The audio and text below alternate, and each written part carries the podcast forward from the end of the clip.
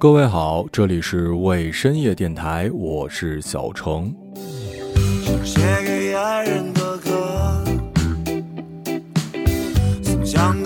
从那一刻前几天和几个朋友聊到《三体》，说到每个人瞬间可以想到的场面是什么的时候，我第一时间想到的就是秦始皇招来了三千万士兵做人列计算机的场面。他们其中绝大部分都不认字，他们其实自己也不知道自己在干嘛。但是想象一下，这三千万人组成的人列计算机真的运作起来，那场面我觉得可能只能存在于脑海，任何的电脑特效都是做不出来的。你我都不是秦始皇，组织不了三千万人做一件事儿，但其实，做一件事的人数只要超过一，这件事儿就会变得有点帅。人数的增加和时间越久，只会让这件事越来越帅。你有过一群人做一件事的经历吗？你还记得你们一群人向着阳光走去的帅气背影吗？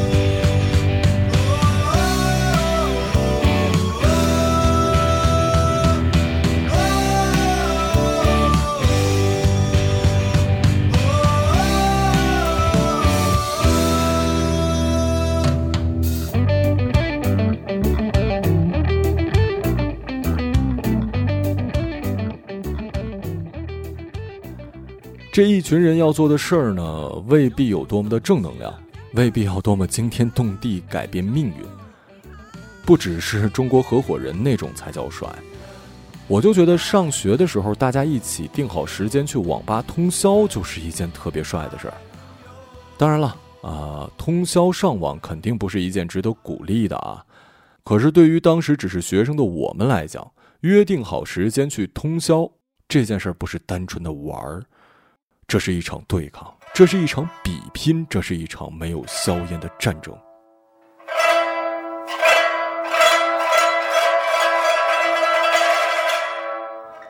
而对手呢，就是隔壁寝室那几块料。这个活动会非常有仪式感，因为学校附近的网吧向来人很多，一群人去上网跟一个人去上网的区别就在于，我们要联机啊，要挨在一起啊。不管是早年的 CS 还是近代的撸啊撸，基本都得五个或五个人以上才可以成为一队，并且你的对手一定是和你一样的人数吧？男人之间的对决肯定要公平嘛！而且最好的排列方式就是对手就在我的对面，队友就在我的身边。基于此阵型，每次举办这种大型活动，我们都需要提前最少三天跟熟悉的网吧网管定位置。通常比赛会在晚间进行，而通宵费用又比按小时便宜多了。那么为何不选择通宵呢？在对战当天的白天，两个战队要充分休息，养精蓄锐，准备晚上的一场恶战。等到五点钟左右，我们就开始陆续起床洗漱。从我们踏出寝室门的那一刻，五个人就已经上了状态。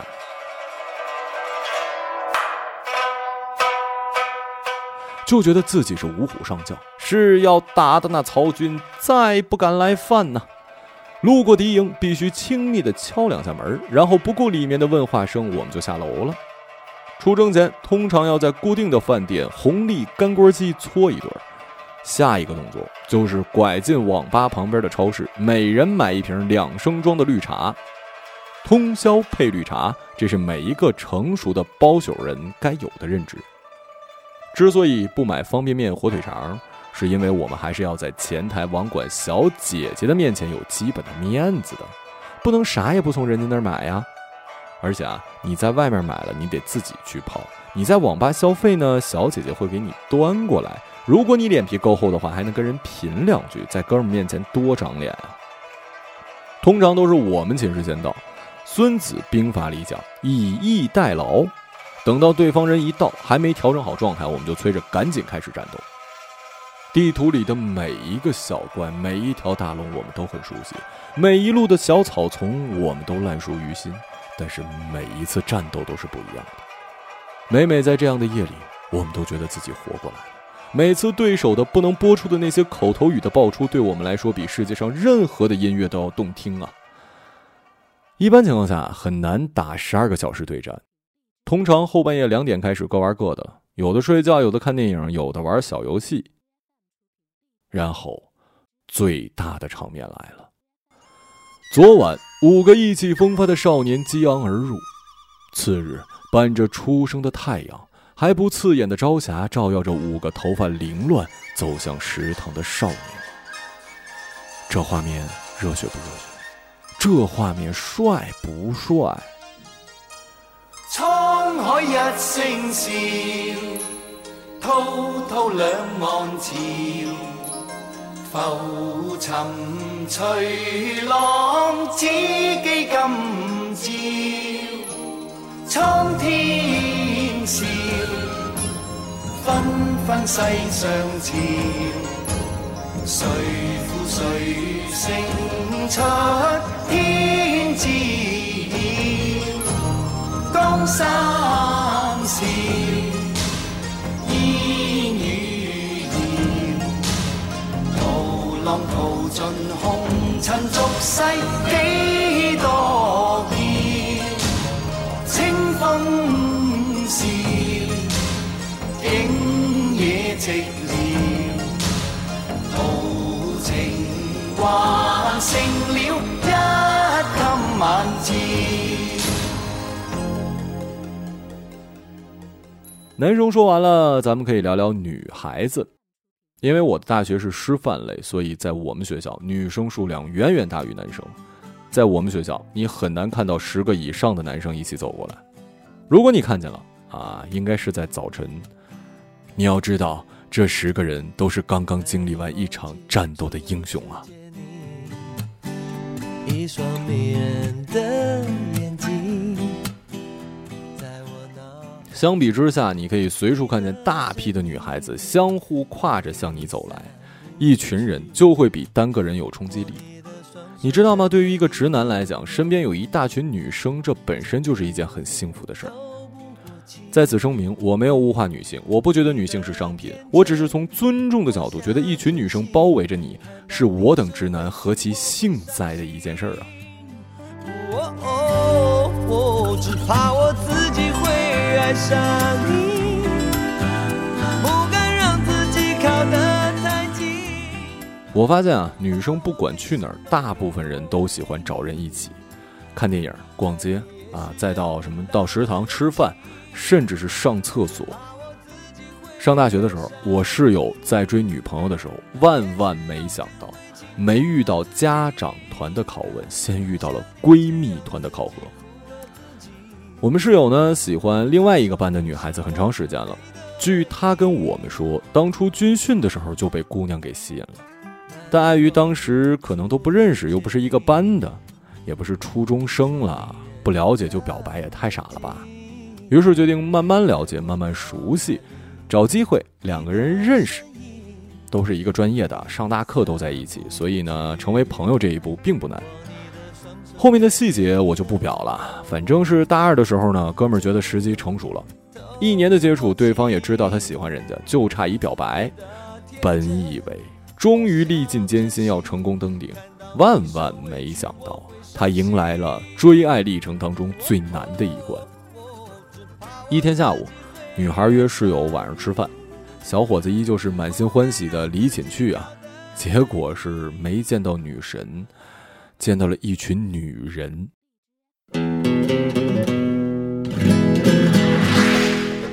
女孩那边呢，其实很早也在寝室跟大家说了这事儿了。毕竟嘛，寝室卧谈会是每个人类都喜欢的娱乐活动。女孩子也感觉最近可能要被表白了。其实呢，也算是喜欢我室友吧。前一天就说了，可能要告别单身了。这一说可不要紧啊！闺蜜们纷纷表示要为好姐妹最后把把关，于是乎就搞了这么一个三堂会审的大场面。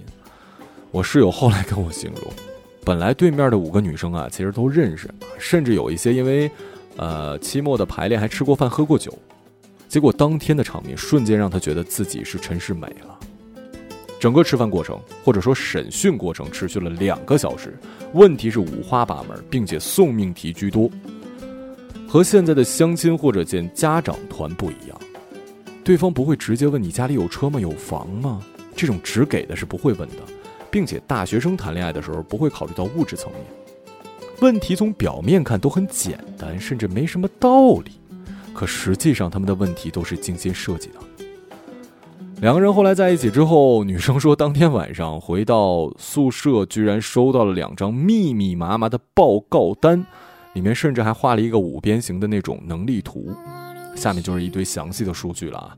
报告结果是这个男生还是不错的。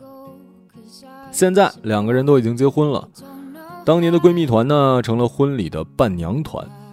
晚上答谢宴的时候，所有人都聊起了当年的这场会审。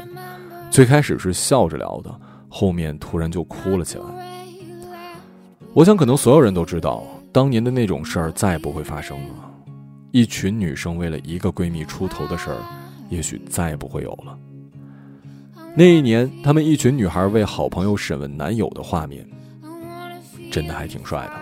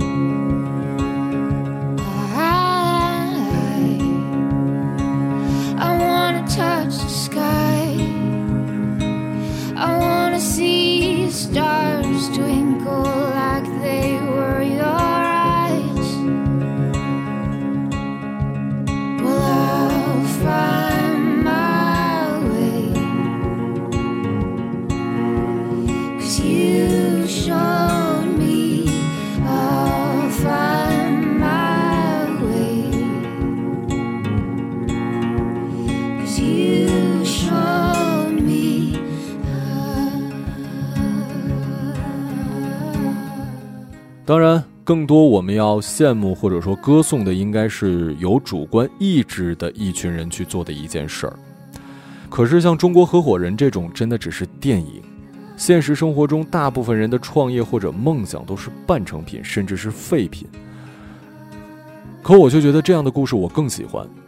我上大学的时候，曾经被老师安排拍一部小片子，预算是一千块钱，我负责选角、拍摄、剧本、后期。呃，可以想象最终的成品是有多么的粗糙，但是整个过程让我很开心。我相信很多人的心中，尤其是学过表演的人心中，都有过拍电影的想法。电影不要摄影机，就是一群大学生攒的一个作品。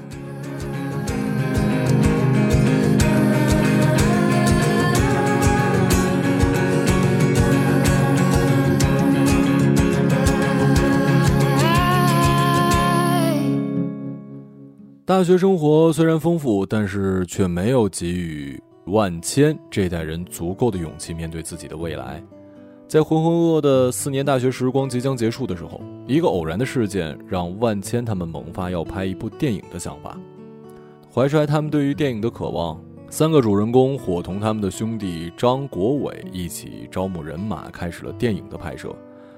他们决定拍一部科幻片儿，剧本是主人公路飞生活窘迫，靠卖盗版碟片为生，但是一心想成为一名大导演。在一次巧合之中。他被某个姓孙的老板的手下发现，并用摄影机诱使误入歧途。机缘巧合之下，认识了天真善良的女孩陈欣然。女孩的出现，让本来迷失自我的路飞重新拾起了追求梦想的信心。故事的最后，路飞依靠着葫芦机器人的帮助，摆脱了孙老板的胁迫，并发现原来自己跟欣然是亲生兄妹。葫芦机器人就是他们的爷爷留下来守护在危难关头的他们的。当然了，这个剧情大家一听就有点过于奇葩啊！影片的最后是比较遗憾的，兄弟们各奔东西，梦想也只是灿烂了一瞬间。万千的饰演者庄一斌啊，绰号瘦肉，在现实生活中也是整个影片的导演。瘦肉不光是电影的导演演员，并且在整个后期过程中也是从头盯到尾的。与其说这是一个故事片不如说给大家，不如说所有的主创们换了个名字演了一部纪录片。最终，万千是否真的成为了导演？里面的演员是否真的成为了演员？我觉得不重要了。重要的是，在这个过程中，他们一群人向着一个方向走，就很帅。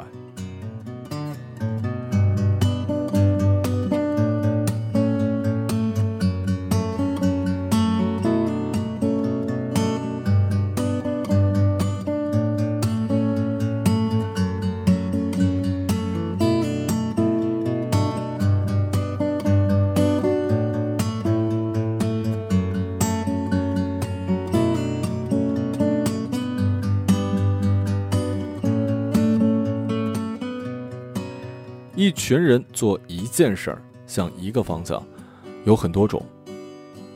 如果说我自己的话，我觉得我这辈子最成功的一件事就是做了电台，并且是和我站在一起的那个人，慧莹老师。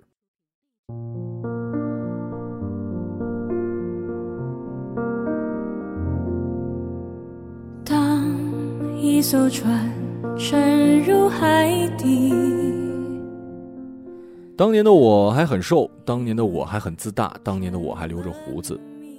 那时的慧莹很青涩，那时的慧莹很拘谨，那时的她对我还很客气。当年做电台其实就是 CEO 的一个决定，然后我们俩就开始做用户画像，写各种文案，做各种小样，给领导听了很多 demo。其实到最后上线的时候，我们也不确定是否会有人喜欢，我们两人的风格又分别是什么样的。可以说，最开始我们也不知道这条路能走多远，甚至说我们俩在一起做节目能做多久。反正就是两个小迷糊相互帮助的走起来了。也有人问过我们电台部门有多少个人啊？事实上，孟晚作为唯一的实习生也就待了半年多，剩下的三年半时间，整个电台就两个人：马小成、李慧莹负责文案、选题、录音、剪辑、采访、后期和商业化的一些想法。所有都是我们两个人，然后走到一半修路了，不让走了。我们其实没有放下，只是分开了一段时间。然后路修好了，我们又一起走。结果过了一年，不是修路了，而是这条路走到头了，是悬崖了，没路可走了。这个时候，我们面临一个选择，就是还要再分开走吗？走了这么久，就像是电影《阿甘正传》的结尾部分，我们俩就像是阿甘。回头看的时候，身后已经有了你们。我们俩原来已经影响了一群人，你们一直在跟着我们，所以我们决定这次自己选一条路。那后面的时光，就让我们这一群人朝着同一个方向，一起做这件超帅的事儿吧。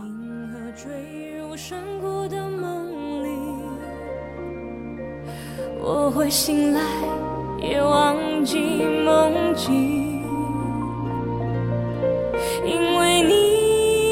知道你也不会，知道，失去的就已经失去。当一艘船沉入海底，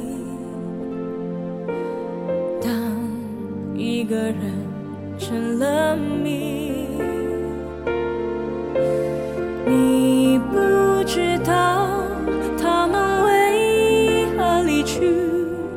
声再见竟是他最后一句。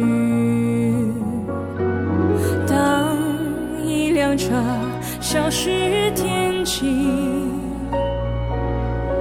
当一个人成了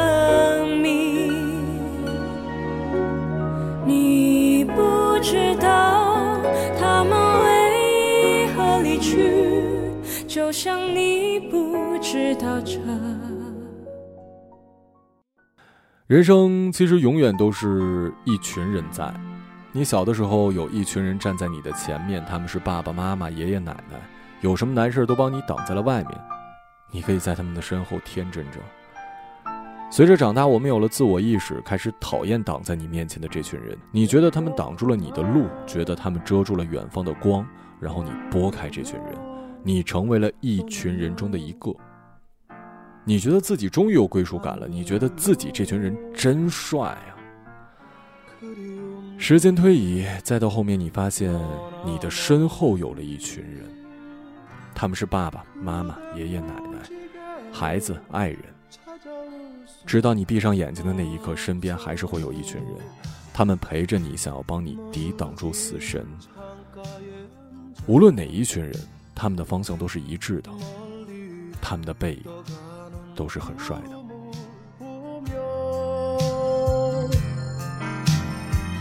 찾고 싶은 옛 생각도 하늘에 그려요 这里是为深夜电台，我是小程，时间不早，睡吧。 차가운 바람 속에 그대 외로워 울지마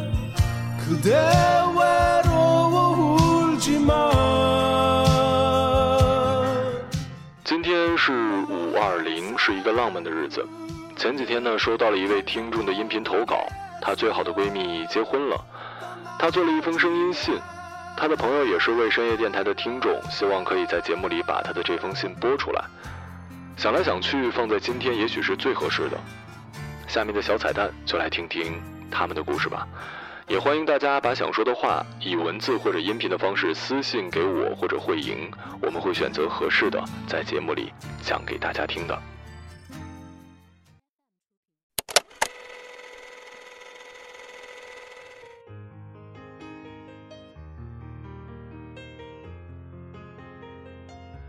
给我的小宝贝，我想过一百次，你婚礼现场是我的样子。我可能是哽咽、泣不成声的，或者是难以控制情绪、嚎啕大哭的。我十分忐忑，想了很多，却不敢落笔去做。再过一个周，你就要嫁做别人的妻子了。虽然在这之前，你已经收到了政府认可的钢印。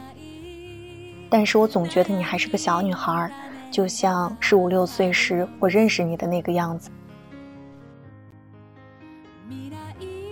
二零一三年的秋天，我永远都忘不了那个秋天。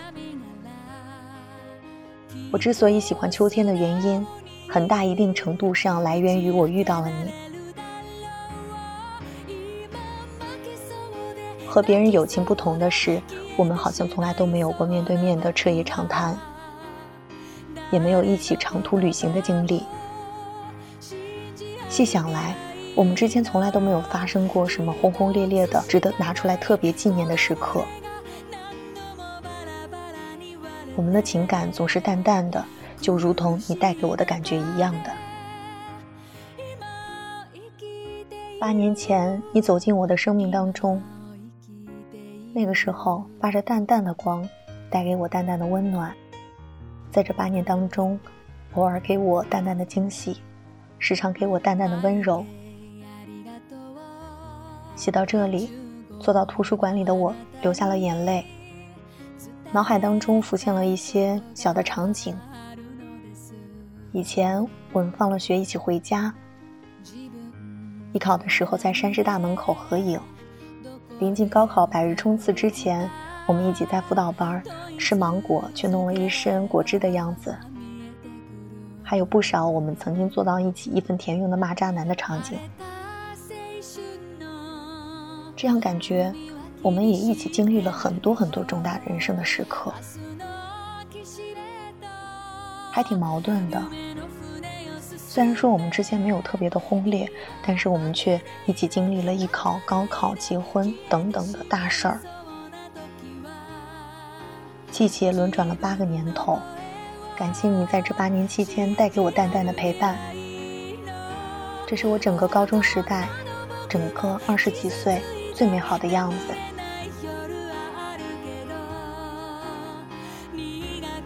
我们曾经一起聊过很多很多关于未来的事情。十几岁、二十几岁的我们，总是做着大大小小的计划，想要走向更美好的未来。我们一起聊过无数次，期待中关于爱情和婚姻最好的样子。我想现在是以最好的样子回答这个问题的时候了。你们的第一次相遇是偶然吧？第二次相遇是必然呀。第三次一生一世的约定。一定是命中注定，在未来的日子里，你能和他从诗词歌赋谈到人生哲学，从趣闻杂事到柴米油盐。但生活不是考试，即使我们仔细、仔细再仔细，也一定会有各种各样的难题。但是你们彼此陪伴，相互支撑，相信未来的日子也一定会越来越好。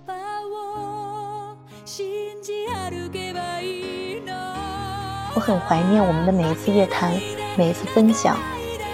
在这八年期间，我有幸牵着你的手，从校服陪你到婚纱，见证你不同阶段最美好的样子。再过一个周，你的手就要放到别人的掌心了。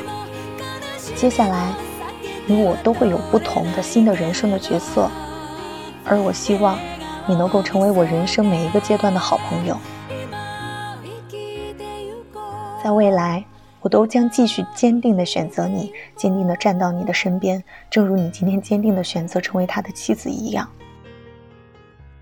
我相信你一定会幸福的，因为你在我的心中是最好的，你值得最好的幸福。我将永远爱你，祝你新婚快乐。